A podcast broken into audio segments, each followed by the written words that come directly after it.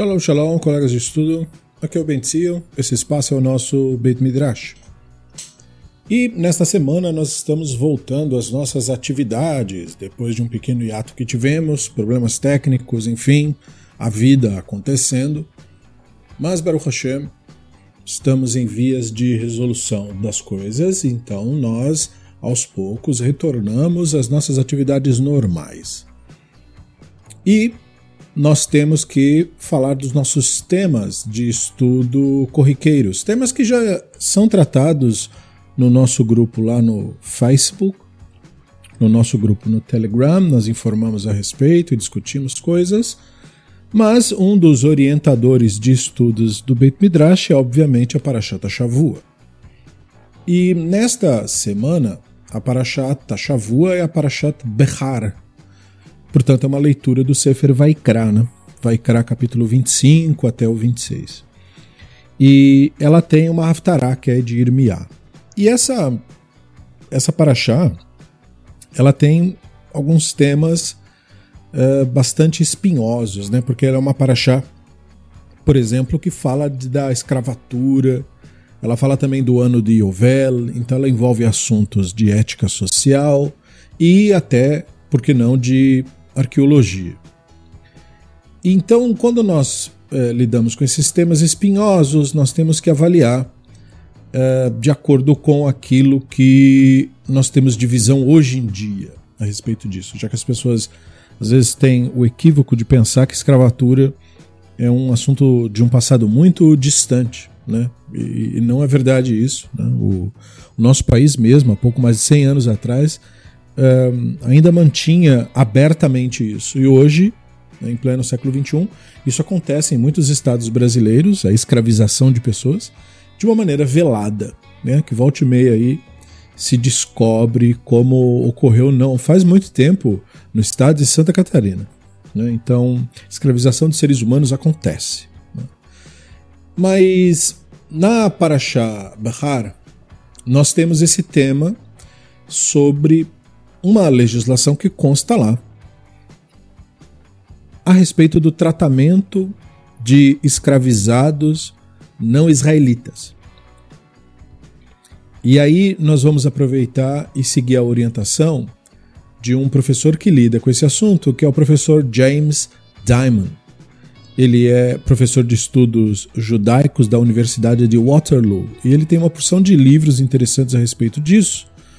Mas os livros que nós vamos nos basear é, é, um que ele escreve a respeito de Maimonides, que chama Maimonides and the Hermeneutics of Concealment, Converts, Heretics and Lepers, que é uma obra especificamente para mostrar como a tradição foi compreendida na visão maimonidiana e no seu processo de cercear o acesso ao conhecimento na sua época, seus objetivos e dentro de todo esse processo, Urambano acaba falando um pouco sobre seu posicionamento a respeito da, de como o ser humano deveria ser visto e, portanto, como o ser humano deve ser visto afeta como você entende as leis de escravização do mundo antigo. Né? Então, porque o Urambano também herda isso, embora ele seja antigo para nós, né? ele estava no século XII, época em que isso ainda acontecia e Uramband já tinha uma nova visão das coisas, dado também a sociedade que ele viveu, que era menos inclinada a isso do que outras, pelo menos no período que ele viveu. Né? O, o mundo islâmico no Egito, naquele período, era menos tendencioso a essa prática do que outros lugares na mesma época né? e tal. E nós vamos começar falando sobre em primeiro lugar, a centralidade do assunto. Né? É... Então, nós temos textos que têm determinadas ideias e ideias que geraram certos impactos. Então, nós temos no Sefer Shemot, capítulo 20, e no Devarim 5, aquela frase icônica Mitzrayim Beit Avadim.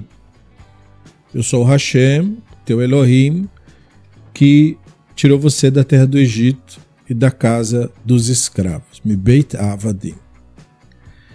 Então, esse texto inspirou o conceito de que a essência do Pesach ou da festa de Matzot, como é mais propriamente chamado na Bíblia hebraica,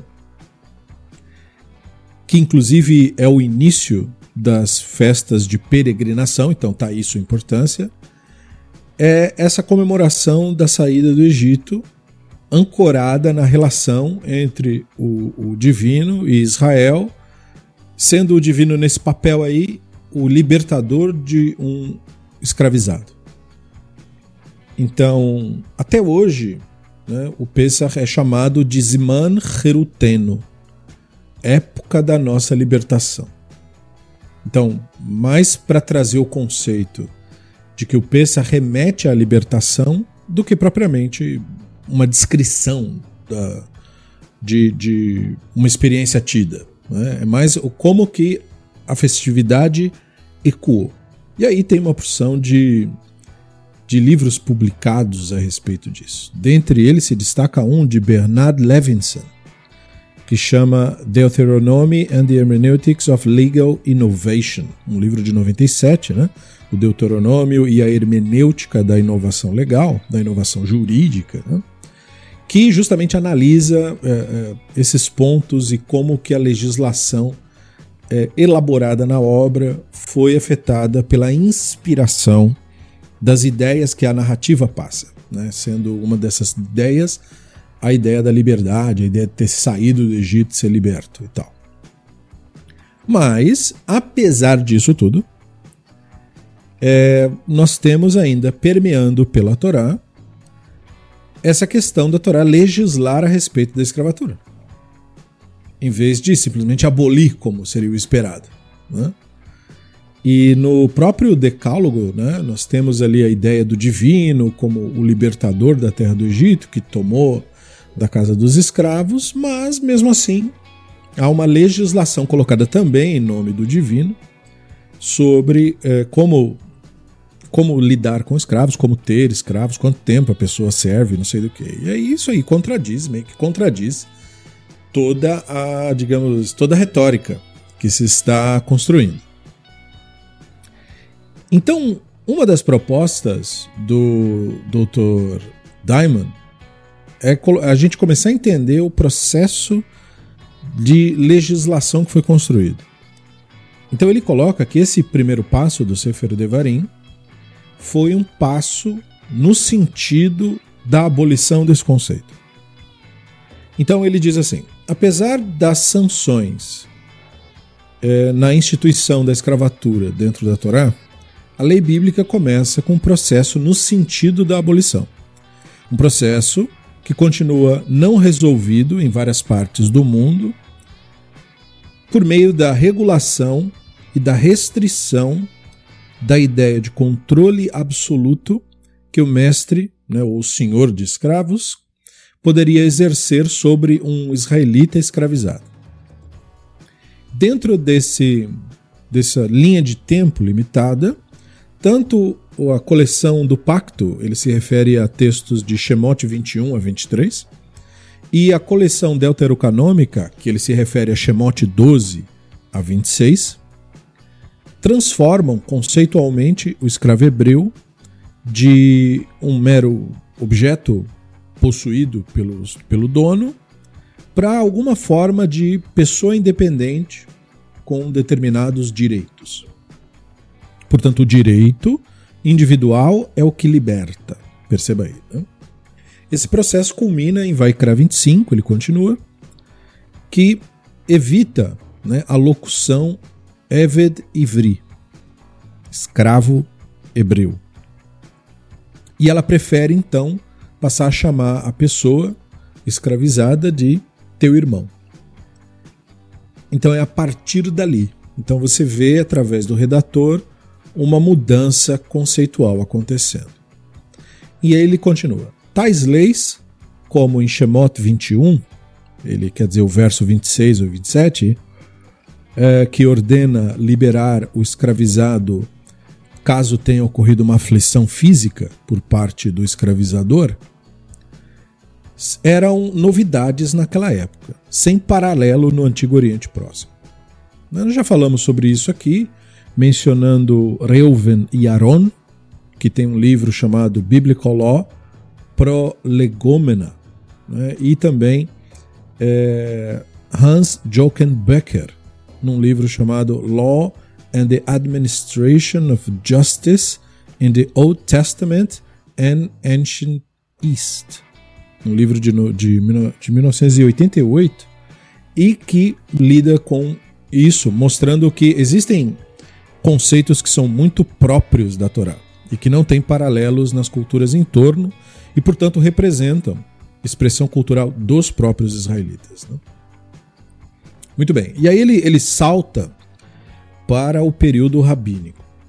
Então ele diz assim: nos primeiros séculos da Era Comum, a jurisprudência rabínica, muitas vezes é, revisando a lei bíblica de acordo com suas próprias concepções e suas próprias moralidades, avançou é, o, o, a legislação bíblica sobre o tratamento dos hebreus escravizados, que era uma realidade um pouquinho menor do que do período bíblico, querendo dizer que nesse período da, da era rabínica, os hebreus escravizados eram escravizados por outros povos, por exemplo, os romanos, e que, portanto, eles não seguiam as leis da Torá com relação às, a essa mesma prática. Né? Então, diferente de no passado, onde eh, israelitas eram escravizados por israelitas. E daí a legislação. Né? Então, não, veja, então nesse caso já é um caso mais hipotético, onde nós estamos mudando o conceito que nós temos a respeito disso, menos a prática. Né? Não, não, entende o que eu quero dizer? Então, os rabinos tomaram isso a tal extremo, ele continua, e o Talmud então declara, ele cita Maseret Kiddushin 20a, qualquer pessoa que adquirir um servo hebreu, adquire um mestre para si mesmo. Isso porque, quando os rabinos legislam a respeito disso, eles aumentam ainda mais o rigor que já está presente, de certo modo, no texto, sobre como lidar com, com essa situação de você ter o servo hebreu. Né? A Torá coloca limitações e diz que não pode isso, não pode aquilo e tal e tal e tal. Então, todo esse, todo esse processo fica ainda mais grave, né? o Talmud quer colocar, quando você legisla isso de acordo com as heranças tradicionais recebidas a respeito. Né? Fica ainda mais difícil, digamos assim. Por isso, quem adquire um servo, né? ou seja, quem fosse submeter as regras relacionadas a isso na Torá, de acordo com a tradição que veio pelos sábios, em vez de ter adquirido um servo, adquiriu um senhor. E aí ele cita um trechinho aqui do Kedushin, né? Então, o trechinho do Kedushin justifica isso, dizendo assim: Ki tov lo imar. Né? A frase comentada na Torá, né? Para que te vá bem. Né? E aí diz assim: Amcha bemachala amcha bemishte.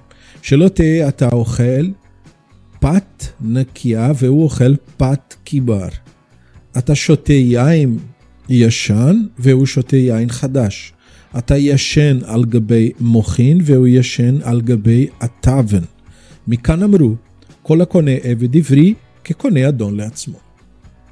Então veja, né? A sobre a frase que te vá bem, os rabinos interpretaram assim: isso que, é, é, que for bem para você também tem que ser bem para ele, tanto na comida quanto na bebida, de tal modo que você não comerá pão branco e ele pão escuro e você não tomará vinho é, envelhecido e ele vinho novo. Ou seja, você não vai comer melhor que ele e nem beber melhor que ele. Você não vai dormir numa cama com penas e ele na palha. De tal modo, então, que foi dito: todo aquele que adquire um servo hebreu adquiriu um mestre para si. Porque, como você está tratando ele, pelo menos como você, ou melhor que você, então é como se você estivesse recebendo um mestre. Né? Porque a ideia é, quando você recebe um mestre, você dá a ele toda a cavode, né? trata ele bem, não sei o quê, oferece o que você tiver de melhor, sendo assim possível. Né? E isso daqui tudo ecoa em literatura. Né? É, existe um livro é, que trabalha essa ideia que chama Jewish Slavery in Antiquity, um livro publicado pela Oxford em 2005, que trabalha é, é, essa ideia mostrando as, inclusive as diferenças das leis de escravatura da lei rabínica e bíblica para, por exemplo, a romana, né, onde é, o, o, escravo não é uma pessoa, né, no caso. E aqui nós temos amplas evidências, desde o período bíblico e tal, e também no período rabínico, de que a, a tendência do pensamento não era essa, a desumanização, era o contrário. O que, portanto, colocava a prática, digamos assim, cada vez menos interessante no sentido da exploração, porque é tanta restrição que a exploração que justifica a escravização deixa de ser viável. Né? Porque você vai é, escravizar uma pessoa para explorá-la. Né? Para explorar. Mas aí vem a lei diz não pode isso, não pode isso, não pode isso, não pode isso. Quer dizer, é melhor não fazer então. Entendeu? É mais ou menos por aí. Muito bem. Aí ele dá mais um salto. E nesse novo salto, ele menciona Narmanides. Então, aí ele fala assim, citando uma conexão próxima entre a coletânea do pacto, os textos da coletânea do pacto, e o decálogo. Então, o Rabino Moshe Ben Nachman, o, famoso Nachmanides, né? É, viveu ali entre 1194 e 1270, o adversário ideológico do Rambam, né? ele fez um paralelo entre a primeira legislação, que ele chama assim, ele chama Mishpat Arishon, primeira legislação, e os primeiros dez pronunciamentos, que ele chama de Dibur Arishon.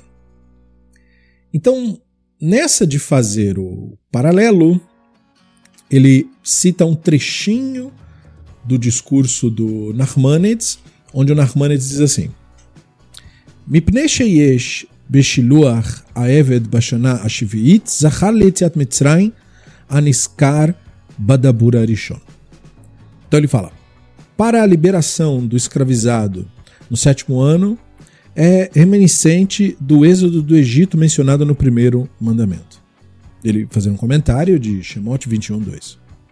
Então ele quis dizer o quê? Que a, essa consciência, por assim dizer, do israelita da própria experiência como vítima da opressão deveria o compelir para que não se tornassem algozes de uma mesma opressão. Olha a ironia, né? pensando no mundo moderno e nas coisas que andam acontecendo. Né?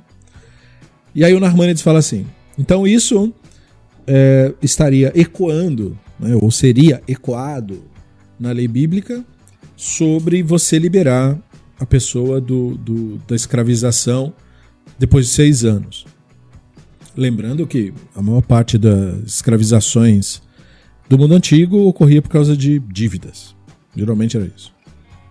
Então, por evocar a linha de abertura do Decálogo, Nachmanides cria um paralelo, agora continua o professor Diamond, né, entre o israelita né, que fosse é, que tivesse alguém escravizado sob sua posse, e aí ele liberando o seu israelita, e ele ao fazer isso estaria imitando o divino liberando os israelitas no, no, na narrativa do Êxodo. É uma espécie de imitação, entendeu? Que eles chamam em latim de imitatio Dei, né? Aquela coisa de você, ó, se você cumprir essa alahá, você está imitando o divino, está fazendo o que o divino faz. Entendeu? E aí isso, digamos, motivava ainda mais a pessoa a, a fazer né, isso e tal. E ele diz assim: bom, até agora discutimos apenas escravizados hebreus. Escravizados não hebreus eram considerados aquisições permanentes e nunca tinham que ser liberados. Então, quando as pessoas falam sobre escravização na Bíblia hebraica, elas, na maioria dos casos, especialmente os teologicamente orientados, eles de propósito deixam passar isso. Não falam a respeito disso. Só falam da escravização é, e das leis de escravização como se elas só fossem pertinentes aos hebreus. Porque aí você vê realmente um tratamento muito diferente. Porém, a pessoa esquece de mencionar que essas regras benéficas, entre aspas, pelo menos para a época era um avanço, elas só se aplicavam aos próprios israelitas. Então, se a pessoa não fosse israelita, então não se aplicava nenhuma dessas regras. O que não quer dizer necessariamente que, com relação aos escravizados não israelitas era como se fosse com Roma. Né? Também não é assim. Mas não tem a proteção da lei. Não tem. Né? Então, quer dizer. E aí ele comenta sobre isso. Ele fala: o, o contraste é forte entre essa, textos da coletânea de santidade, como falado antes, nega né, que o hebreu é, jamais poderia, inclusive, ser escravizado. Então você tem, por exemplo, Vaikra 25, né? ele cita Vaikra 25, verso 42, aí vai 42, 43, vai até o 46. Então, começando do 42, né? Que avarti em asher otseti otan me'eretz Mitzrayim, lo imachru memekerem eved. Então fala assim, porque eles são meus servos, os quais eu libertei da terra do Egito. Eles não podem ser dados à escravidão. Veja, é o texto da coletânea de santidade, meio que negando o resto do livro. O, o redator desse texto diz que não é para fazer. Então, note, né? Dando um motivo religioso. Né? Ele usou a narrativa do Êxodo. E aí ele continua. Lotir de bo, lotir de Elohecha. Você não governará sobre ele de maneira rude, né, de maneira impiedosa, poderíamos colocar. É, porque você vai temer o seu Elohim. E aí no verso 44, Ve'avadeta ve'amatcha asher hayulach met agoim asher sevivoteichen met tiknu evet ve'ama. Então tá, o, o homem e a mulher escravizados né, que você terá das, será das nações ao seu redor. E você pode adquiri-los, homens ou mulheres. E aí diz: Vegan mibnei atoshvein agerim imachen me'en tiknu memishpachtam asher imachen asher cholidu be'artzen ayu lachem la'achuzah. E você também pode adquiri-los de entre os filhos dos estrangeiros residentes entre vocês. Nossa, note isso, né? E de suas famílias entre vocês, que nasceram na tua terra. Eles, eles se tornarão sua propriedade. Então está falando claramente. Veit nachalten otam livneichen ve'achareichen lareshet achuza leolam ba'en ta'avdu uve'acheichen bnei Israel ish be'echav lo tirde vo vefarech. Mas é, você os manterá em possessão para teus filhos depois de você, veja, uma escravização permanente, é, e eles serão herdados como propriedade todo o tempo. E você pode tratá-los como escravizados. Mas aos seus é, irmãos israelitas, ninguém governará ou possuirá de maneira rude um ao outro. E veja, então essa legislação da coletânea de santidade, ela limitou um pouco o que foi dito antes. Né? Porque o que foi dito antes era que a escravização ocorria entre os, os israelitas, mas esse novo, essa nova cláusula veio dizer que não, entre os israelitas não, só entre os estrangeiros. E esse texto viajou o tempo, quer dizer, textos bíblicos não foram muito trabalhados, né? Eles foram mais editados, mas deixados mais ou menos na mesma estrutura, as fontes eram distintas, e com certeza o redator que costurou esse texto com os demais, ele não se ligou de que era um, uma escola de pensamento distinta das anteriores. Então ele costurou tudo junto.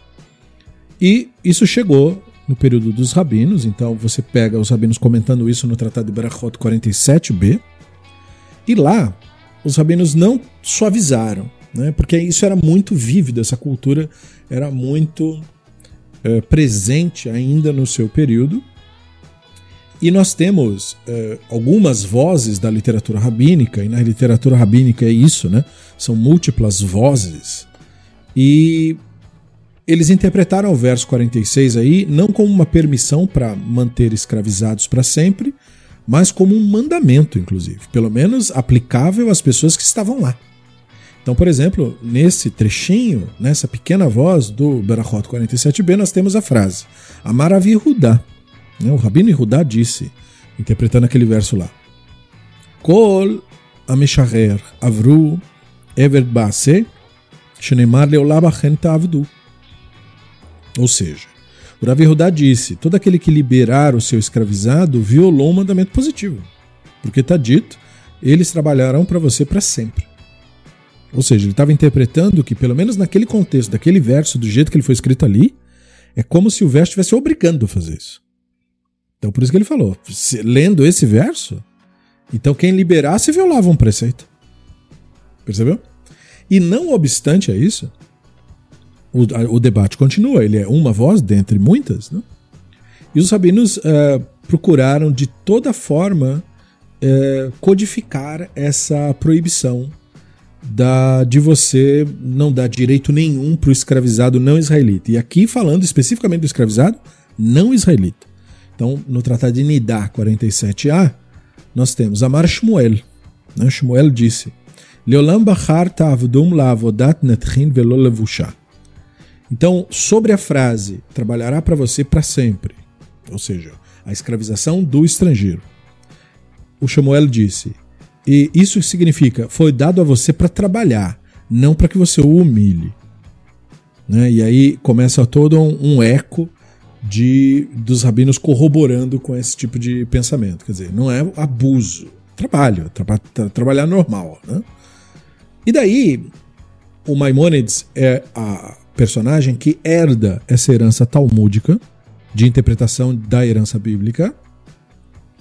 E, portanto, nós vamos agora para ele. Né? Nós passamos por Narmanides interpretando a Bíblia e o Maimonides, porque como ele escreveu o seu código jurídico, né, o Mishneh Torah, ele então lida com esse tema. E o Maimonides foi aquele que deu, digamos assim, o primeiro grande passo para que nós víssemos dentro dos textos da tradição alguém, é, digamos, mexer nesse vespeiro, né? Vespeiro para eles lá naquela época, né? Que era uma coisa, digamos assim, de senso comum e tem uma tradição que se opõe. Né?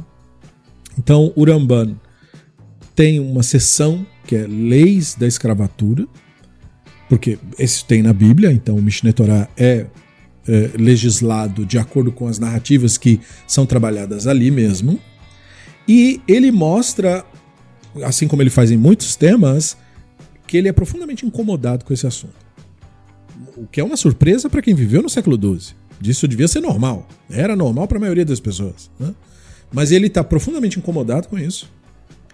E aí ele diz que um israelita, né, que fosse mestre de escravizados, é, devia seguir rigorosamente as regras de não opressão da pessoa, tal, tal, tal, para que isso fosse o menos possível sentido daquela maneira. E ele cria legislação sobre isso, que ele entendeu a partir do seu próprio estudo do Talmud, criando as regras de, do trabalho excessivo, né? do chamado farer, você não vai oprimir demais a pessoa, quer dizer, fazer a pessoa fazer trabalhos excessivos.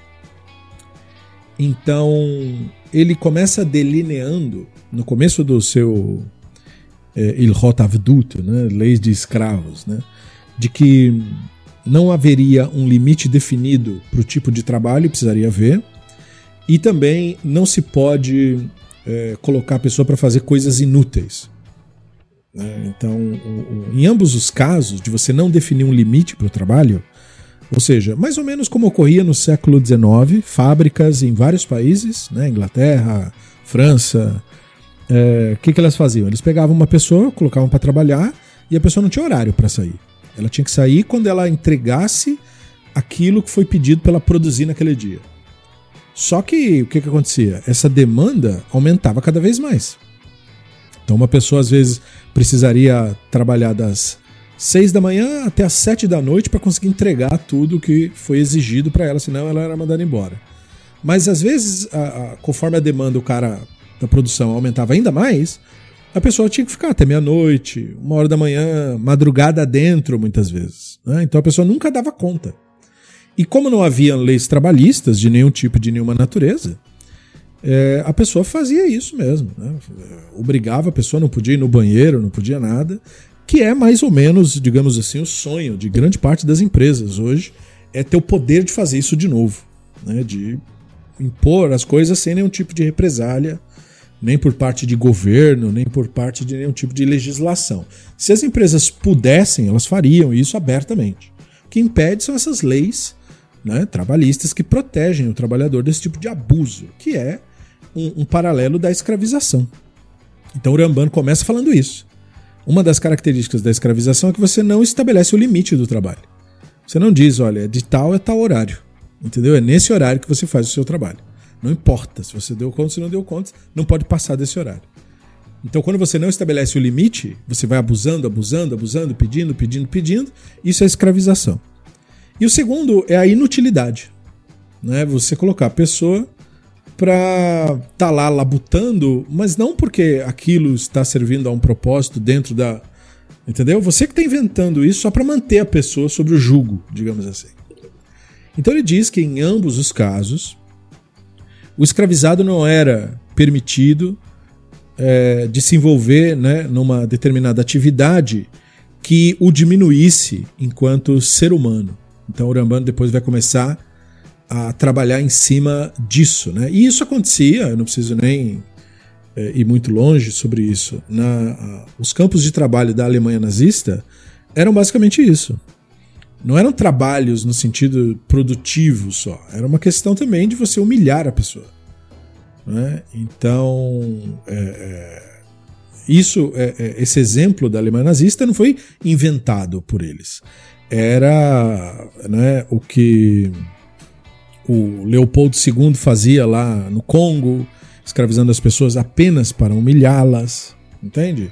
É, mais ou menos o que muitas empresas fazem até hoje, né? É, é, colocando pessoas em horários extenuantes, e, e, e colocando ela sobre condições de trabalho desumanas, é?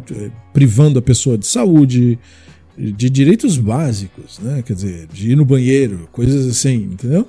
Então isso é para você quebrar o ser humano, para você prostrá-lo né? em, em, em, submissão e criar um sistema social que veja isso como se isso fosse normal. Né? Então, é, veja, isso era legislado desde o século XII. O Rambam percebeu que a Torá e os comentários dos sábios estavam apontando e incomodados com esse tipo de coisa. Então ele fala assim, ó, e de fato, não é, é ele coloca que a pessoa que possuísse é, escravos naquele período deveria lidar com isso sobre a premissa, pelo menos foi assim que os sábios do Talmud entenderam, do divino libertando os escravizados do Egito, ou seja, sempre no objetivo de emancipar a pessoa. E aí ele falava, isso é, respondia né, o motivo pelo qual vários rabinos do período clássico, do período da Mishnah e do Midrashim, consideravam que é, você manter uma pessoa escravizada, por exemplo, violando o limite do, da Shemitah, que era a obrigação de liberar os escravizados, quem fizesse isso, disseram os rabinos, era como se fosse idólatra. Isso eles dizem claramente no, no Talmud de Jerusalém, inclusive, não só do, de, do da Babilônia, né? mas o Talmud de Jerusalém, na Maseret Kedushin, na primeira Mishnah, eles já falam isso. Né? Você violar isso e manter uma pessoa escravizada, ou seja, você colocar esse, essa sua gana de exploração pelo outro e do lucro acima da, da, dos valores que nós estamos colocando aqui, você não é diferente de um idólatra. Então, na visão dos rabinos, o idólatra é muito mais do que ah, o, o cara da outra religião. É o canalha que é o idólatra essencialmente. Né? Até hoje é assim também. O idólatra é menos o, o, adorador de deuses e muito mais o canalha que se esconde atrás da religião. Entende? Porque ele explora e finge que não está fazendo isso. Então esse é o idólatra essencial. Né? Então os rabinos, é por isso que eles faziam. Isso é semelhança à idolatria. Isso é idolatria, essencialmente. Né? E o Deus é qual? É o dinheiro, obviamente. Então, focando na imposição desse trabalho, né, chamado farer, esse trabalho é, é, forçado, extenuante, humilhante, Urambana escreveu no Mishneh Torah, nas leis da escravatura, é, mutar é, laavod be'eved knani be'farer ואף על פי שעדים כך מדן הסידות בדרכי חוכמה שתחיה אדם רחמן, רחמן ורודף את צדק, לא יכביד ולא על עבדו ולא ייצר לו. Então veja, né? Ele falou assim: ó, quando você pega a lei bíblica, a lei bíblica não impediu, ela não tem uma proibição sobre você fazer com que o escravo Knani trabalhe de maneira farer, né, de uma maneira extenuante. Ele falou: apesar disto, nós temos também o atributo de piedade e dos caminhos da sabedoria. que implicam que uma pessoa tem que ser compassiva e deve buscar a justiça, não esperar que a justiça venha até ele. Né? Ela deve buscar a justiça.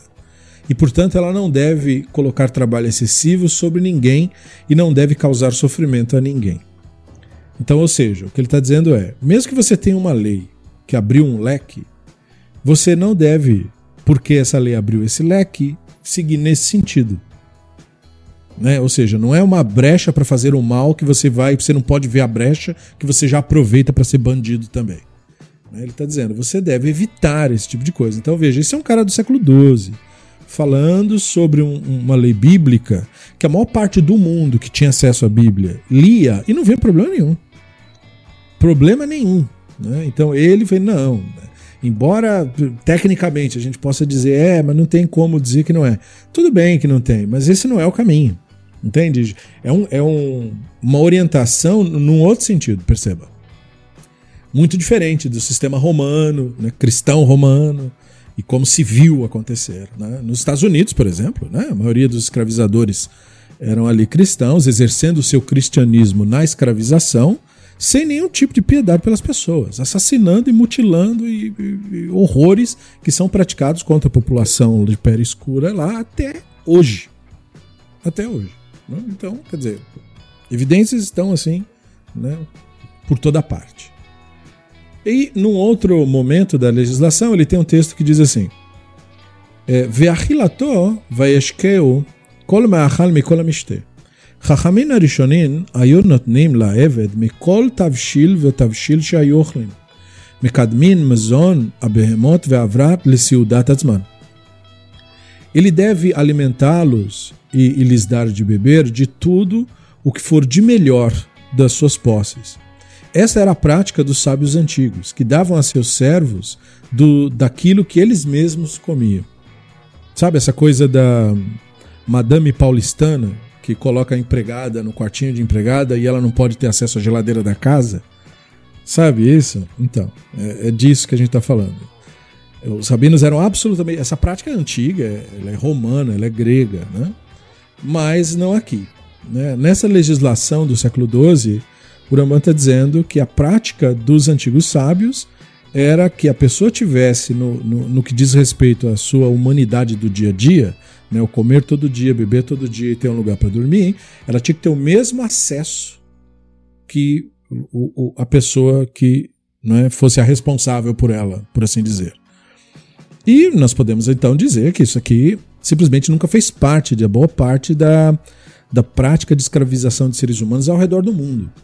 Aqui no Brasil mesmo, Charles Darwin, quando visitou o nosso país, é, uma das coisas que ele notou da população cristã que havia na época era a extrema crueldade dessas pessoas. Dos Bragança, do, sabe, da elite. Eram pessoas más, extremamente cruéis e o tempo todo torturando e maltratando, inclusive as crianças dos filhos escravizados. Gente má, extremamente má, o tempo todo má. Né? Como se aquilo fosse o alívio do estresse da vida miserável deles eles se aliviavam torturando outras pessoas, tratando as pessoas mal. Mais ou menos como acontece em grandes empresas, onde né, o, o, o, o Big Boss tem, tem, aquela coisa, aquela empáfia ou aquele prazer meio né, é, é, torpe de maltratar as pessoas, né, de tratar as pessoas como se fossem menos do que ele mesmo, não reconhecendo a, a humanidade de cada um. Então, Uramban legisla né, dizendo que é, a herança recebida, mesmo em períodos onde esse tipo de prática nem questionado era, né, culturalmente falando, os rabinos tinham uma outra tendência. Então ele falou assim: ó, é, eles não iam proporcionar né, para essas pessoas um alimento que não fosse consumido por eles mesmos. Né? Então não tinha essa do patrão comer carne e o escravizado não. Não. Tinha que todo mundo comer a mesma coisa. E eles pro, proporcionavam primeiro alimento para os seus escravizados, até mesmo para os seus animais, antes de, de terem acesso a eles mesmos. Tem essa regra né, no Talmud. Você, se uma pessoa fosse né, abastada, tivesse muitos servos, chegou a hora do almoço, todo, os, os, os, todo mundo tem que estar tá comendo antes de você. Você não pode que você comer e o servo ficar ali de pé do seu lado, tipo aquelas cenas europeias, né? Que foi muito imitada aqui no Brasil também, né? É, da pessoa não ter acesso ao que você come. Não, é, é o oposto. Né? A pessoa tem que ter o acesso primeiro, inclusive. É, e é claro que isso daqui não é um endossamento. Isso aqui, novamente, é um homem do século XII falando de uma prática que é considerada crime hoje em dia, mas naquela época não era nem crime e nem imoral. Nem isso, nem uma coisa e nem outra. E mesmo assim, ele está na contracultura. Né? Esse é o ponto. Uh, e aí, mais um trechinho, né? Ele fala assim na legislação: Harei o Omer, e aí ele cita um trecho do Terririm, Harei o Omer quer dizer, e portanto, né, foi dito, né? Harei o Omer, e aí ele cita Terrilim 123.2. Kelnei avadim alayad adoneichen kenei shifcha aliad gevirta kenenei el Hashem Eloheinu ad sheichanenu. Né?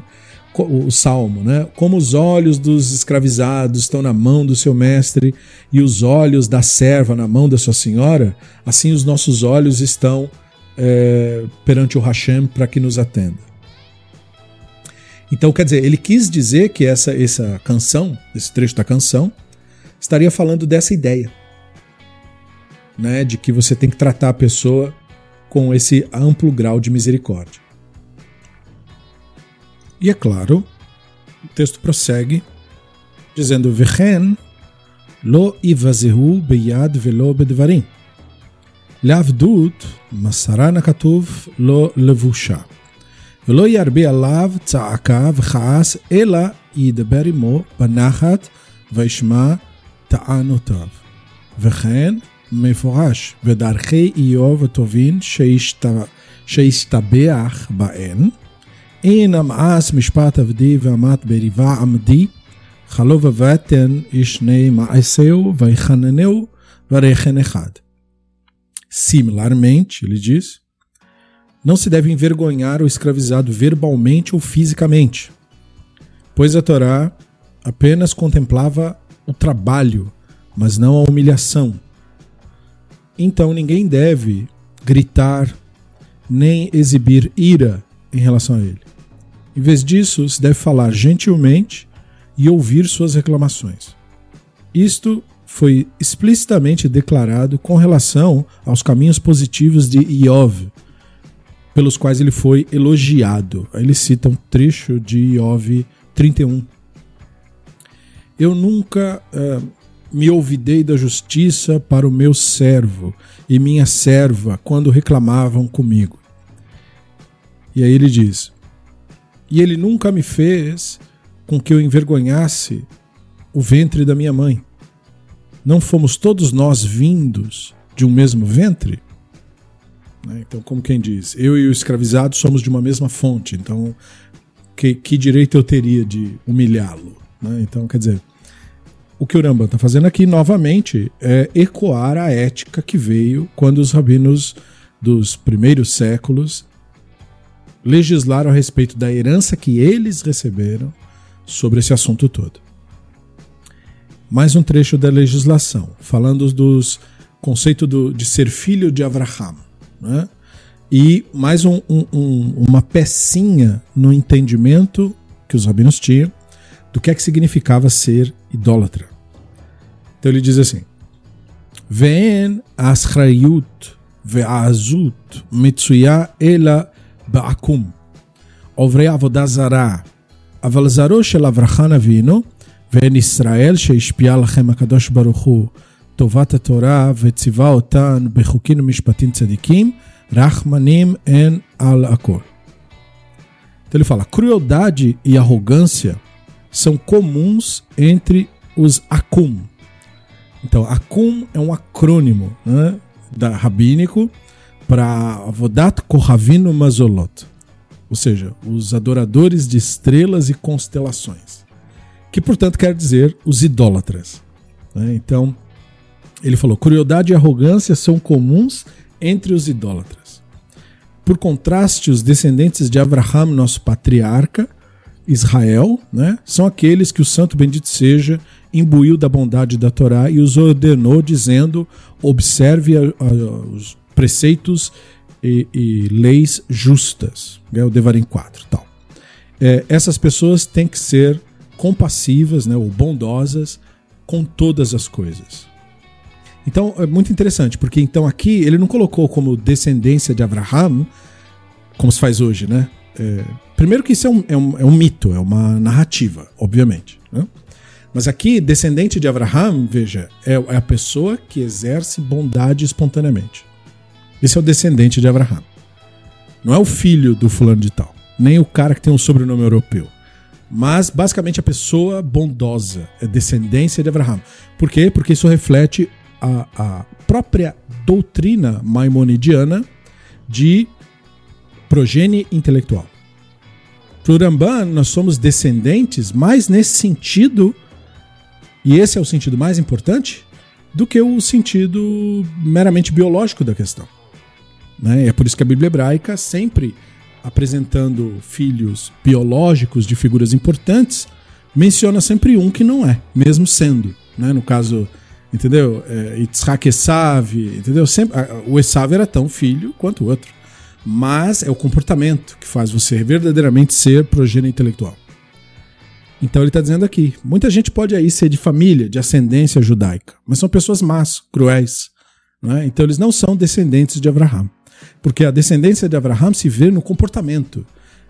Então, esse é o descendente no sentido essencial e, e, o único que importa, porque, como eu falei, é mito. Não é? a, a herança é uma herança é, é, mitológica, né? uma herança que vem através da cultura, não uma herança literalmente assim.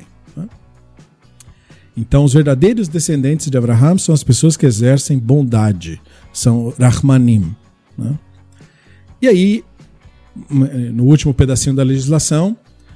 É, isso é o imitatio Dei, que inclusive foi também corroborado ali pelo Nachmanides, né? Maimonides também concordava com isso. Então ele diz: Vechen bemidotav shel HaKadosh Baruch Hu, shetzivano leidamut ba'en, o amar.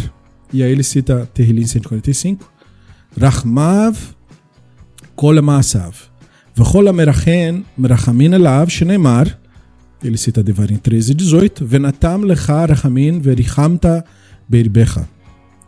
Então, similarmente, com relação aos atributos do santo, bendito seja, aos quais ele nos ordenou a imitar, como está dito, aí o, o Terrilim 145. Ele é misericordioso sobre todas as suas obras.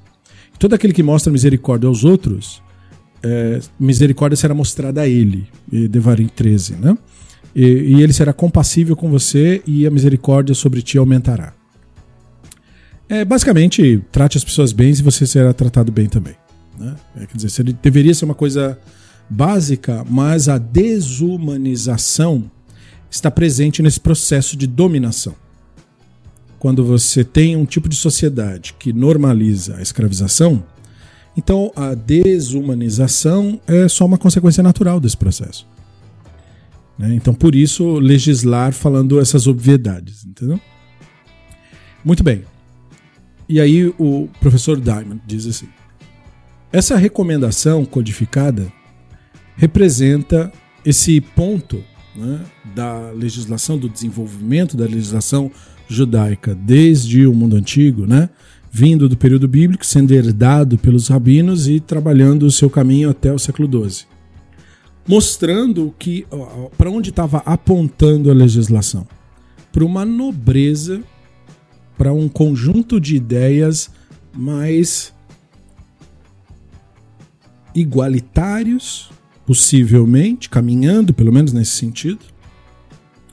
E também apresenta é, essa costura né, que foi feita entre texto bíblico, posicionamento filosófico, visão teológica e legislação. E o que surge disso né, são esses trechos que nós citamos do Ramban, procurando integrar a visão teológica antiga com uma visão filosófica da época dele. É, isso ele faz nessa coisa do de você entender como que deve ser a relação de um ser humano para outro, sempre no caminho é, procurando exercer a melhor atitude né, possível dentro daquele olhar e daquela sociedade. Então ele fala assim: e aí ele permite, isso permite, chegar até aqui permite, olhar mais de perto citações do Ramban sobre o assunto. Então, por exemplo, bondade para o Maimonides era uma ação é, benéfica que você faz sem obrigação. Então, comentário do Rambana, Terrilim 123.2. Ine reine avadim aliad adonechem kene shivcha aliad gevirta. Keneneno al Hashem Eloheno ad. Né? Ele, ele citou, né? Os olhos dos servos estão na mão do seu mestre, da serva na mão da sua senhora. E assim como os nossos olhos estão na mão do Hashem, esperando o seu favor. Então, quer dizer, o que, que o, o, o autor da canção fez? Colocou quem canta como um escravizado também. Porque isso gera empatia. Você não é livre né, nessa narrativa. Entendeu? Você é livre na narrativa do Pessa. Mas nessa narrativa dessa canção, você é um escravizado em relação ao divino. E o que, que você quer do divino? Ah, eu quero que ele seja bondoso. Então seja bondoso com os outros. Então, é, e essa esse escolha do verso é por causa do, da raiz de Hanun, né? que é Het Nun Nun, que é o tipo de bondade, aí explica o Maimonides. Hanun é, é uma, quando você é bom sem ter obrigação de ser. Porque a bondade feita só sob coação religiosa, opressão religiosa ou barganha religiosa, né? seja bom para ganhar o céu, seja bom para ficar rico, seja bom para ganhar isso, para ganhar aquilo, porque você vai ser visto como bom e tal. Para Maimonides, isso nada disso é bondade. Bondade é só a ação espontânea. É aquela que você faz porque você faz, porque você faz, porque é o que você é. Né?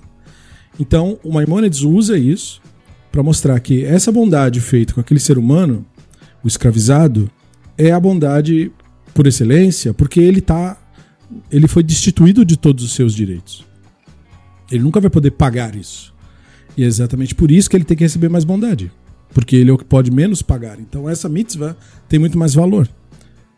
Por quê? Porque não é uma pessoa com quem você está fazendo um negócio. Então por isso citar esse verso. Aí depois ele cita o Iov 31, né?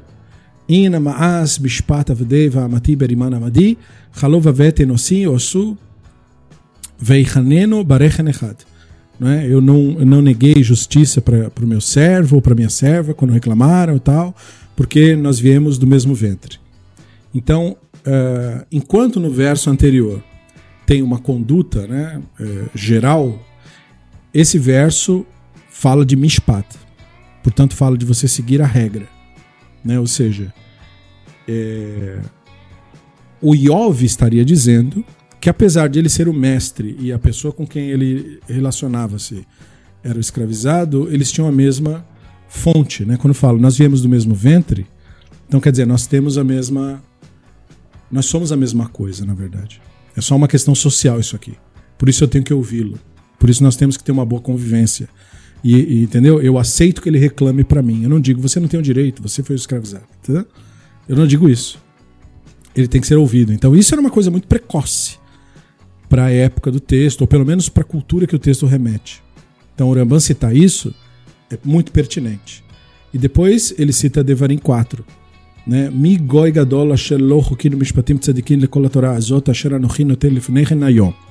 que grande nação tem leis e regras perfeitas como ensinamento da Torá que eu ponho perante você.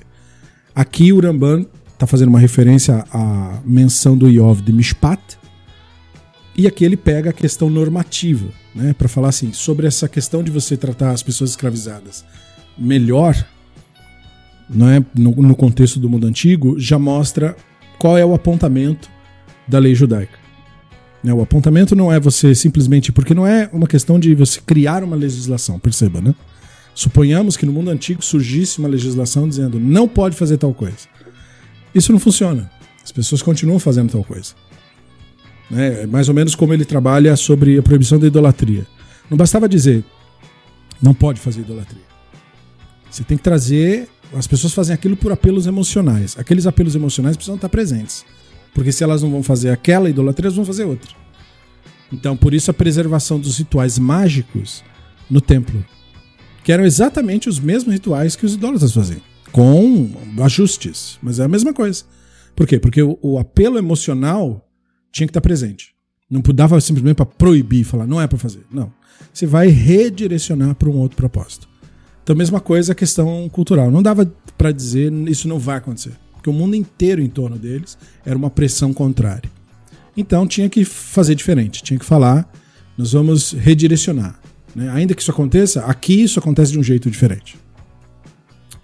E a menção do Terrilim 145 e Devarim 13 é a ideia que o Narmanides trouxe também, né? Maimonides corrobora do imitatio Dei, né? De você imitar o divino. Né? O Terrilim 145, Hashem lechol rachamav lechol maasav, o Hashem é bondoso para com todos. E o Devarim 13, Venatam lechar rachamin, richamcha veirbecha kasher nishba lavatecha. É, você vai mostrar bondade, né? Para que a bondade aumente, como prometeu aos teus ancestrais. Então, a ideia da bondade, né? a ideia do, de você ser Rahman, uma pessoa bondosa, espontaneamente bondosa. Porque esse tipo de benevolência é o que causa que a lei, digamos, se emancipe dos conceitos anteriores e atinja novos patamares. Então, é no Guia dos Perplexos, como muitos daqui do Beit Midrash sabem por estarem acompanhando, que nós temos uh, o complemento dessas elucidações do Ramban. Porque isso que eu mencionei até agora era Mishneh Torah, né? Mishneh Torah não explica muito, só estabelece os princípios. Mas é no guia que o Ramban trabalha isso um pouco melhor, né? colocando o conceito, inclusive, por exemplo, de não haver diferença entre judeus e não judeus. Ao contrário do misticismo, por exemplo, que apresenta o judeu como se fosse um semideus e as outras pessoas do mundo inteiro como semi-animais. Né? E, e, esse conceito abjeto, desprezível e, por que não, perverso? É totalmente ausente no pensamento maimonidiano e também, é claro, na literatura rabínica clássica. Isso surge no misticismo propriamente dito.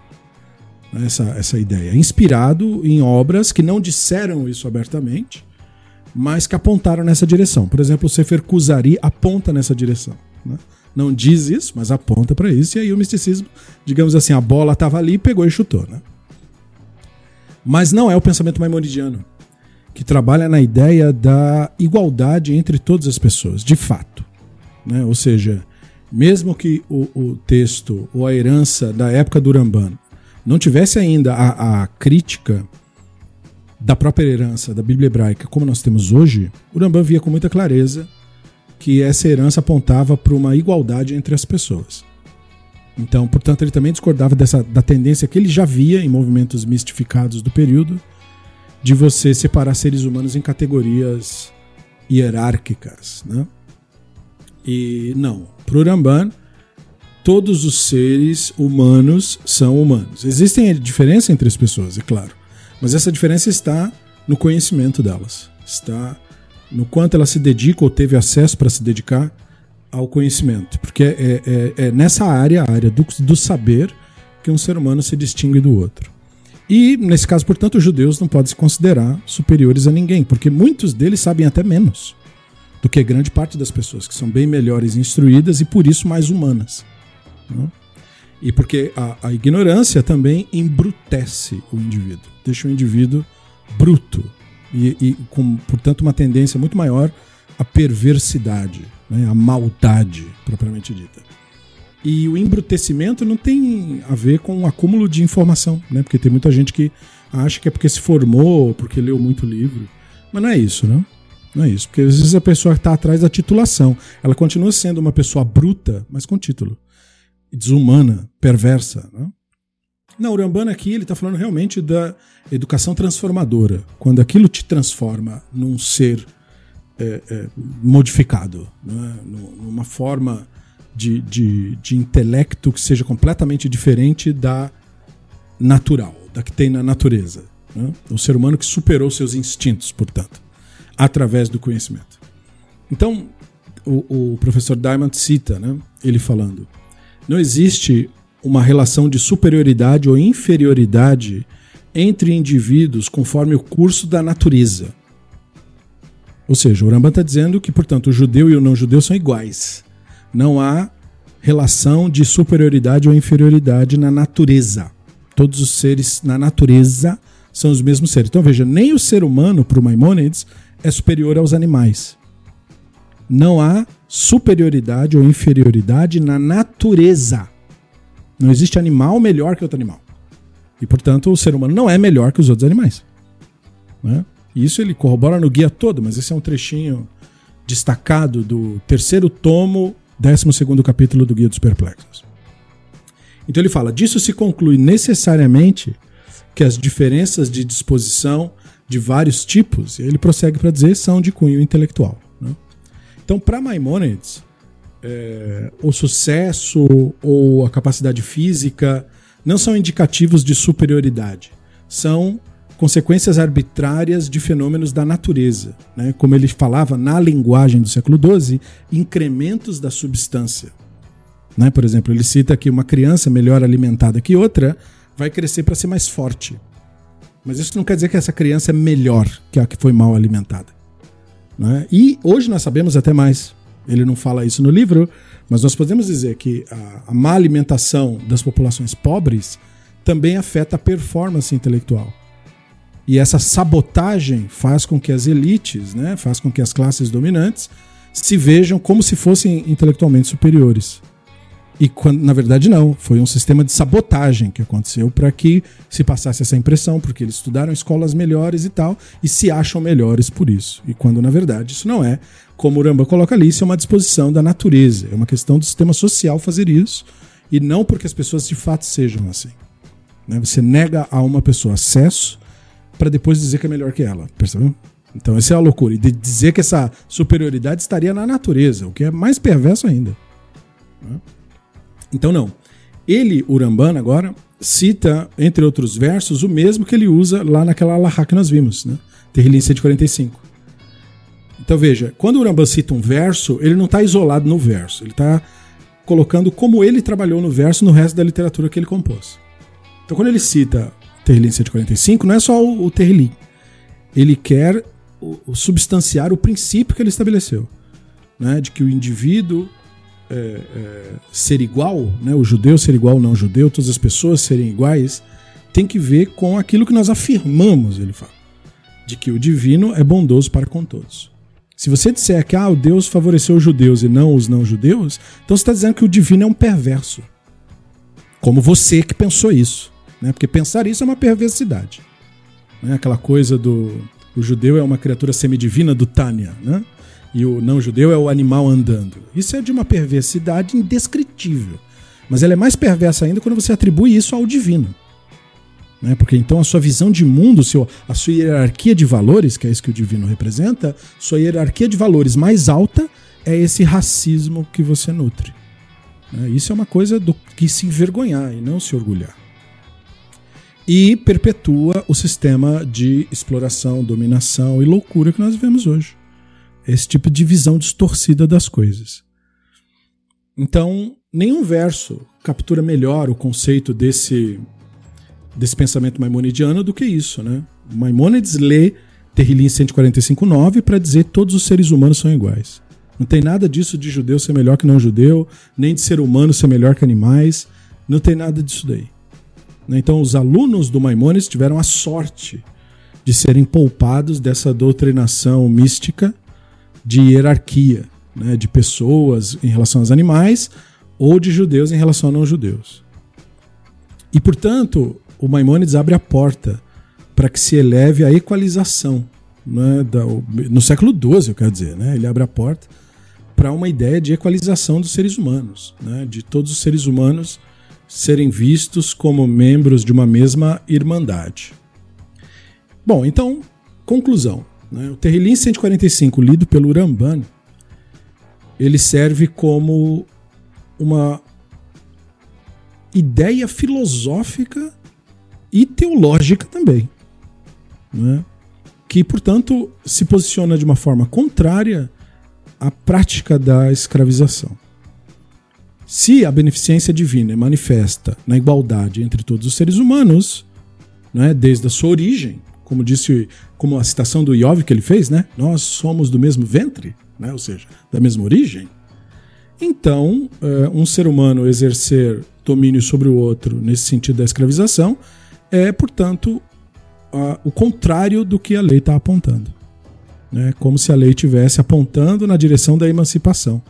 O que deveria ter acontecido a partir dali não aconteceu.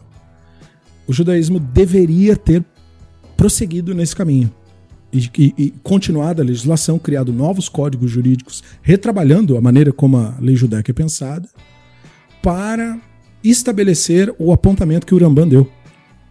Né? Ou seja, de que a nova Allahá é uma Allahá que contempla de maneira plena uh, os valores de humanização, os valores de igualdade das pessoas. Só que infelizmente isso não aconteceu. A Allahá estagnou depois do século XII e de lá para cá, com o surgimento do fanatismo, da ortodoxia, de toda essa loucura, ela regrediu, né? Ela voltou a ficar regurgitando os pensamentos medievais. Mas veja, né? Urambano apontava para frente. Ele via uma progressão do período bíblico, período rabínico, o seu período, esperando que, portanto, gerações futuras continuassem esse progresso até a apresentação, digamos assim, até o desabrochar de uma visão de Allahá ou de lei judaica que fosse absolutamente compatível com aquilo que o Rambana é, é, visualizava né, como o manifesto pleno da lei divina no mundo. Mas, infelizmente, historicamente aconteceu o oposto. O advento do misticismo trouxe também uma visão retrógrada. Né? E aí exacerbou o ego e aí voltou, né, colapsou dentro do próprio sistema. E é por essa razão que você tem hoje uma visão de lei judaica racista, sexista, retrógrada, totalmente inadequada para o século XXI e, e que não consegue não é, é, ser impactado pelos apontamentos do Ramban, porque não consegue se emancipar da visão medieval das coisas. Né? Então, essa reflexão ela é pertinente a Paraxá de Behar, e fala sobre essa questão ética, né? Como nós vimos que é, houve aí um, uma boa transição desde a época do lendário Moshe até a época de Moshe Maimonides e que nós possamos, é, pelo menos, seguir na direção que o Ramban está apontando. Né? Já que o sistema autoritário se recusa a caminhar nos apontamentos que ele nos deu, que cada um de nós possa fazer isso, seguir na direção. Né? Porque, afinal de contas, nessa nossa nova era, nesse nosso novo momento, é, cada um de nós tem a liberdade de poder fazer sua crítica, de poder exercer o seu próprio estudo e de viver né, o conceito de herança tradicional da forma mais humana e justa, né, dentro das nossas possibilidades para a melhoria da nossa sociedade. Ceder? Muito bem. Então, eu quero agradecer a você, se você acompanhou até o final daqui do nosso estudo, da Parashat Behar, e anunciar que nesta semana nós retornaremos a muitas de nossas atividades aqui no nosso Beit Midrash. Muito obrigado aos novos inscritos. Né? Nosso canal tem aumentado espontaneamente seu número de inscritos. Eu não fico o tempo todo assediando as pessoas para esse fim. O nosso Beit Midrash não tem muito esse objetivo. Não é um canal, digamos assim, normal de YouTube. O nosso Beit Midrash é um canal centrado nas pessoas que estudam e fazem parte do nosso Beit Midrash. E se esse número aumentou de pessoas interessadas em estudar, eu agradeço a cada um de vocês pela atenção e nos veremos novamente num próximo estudo por aqui.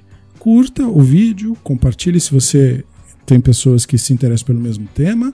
Se inscreva no canal caso você ainda não for inscrito. Muito obrigado pela atenção. Lei Traot e até a próxima.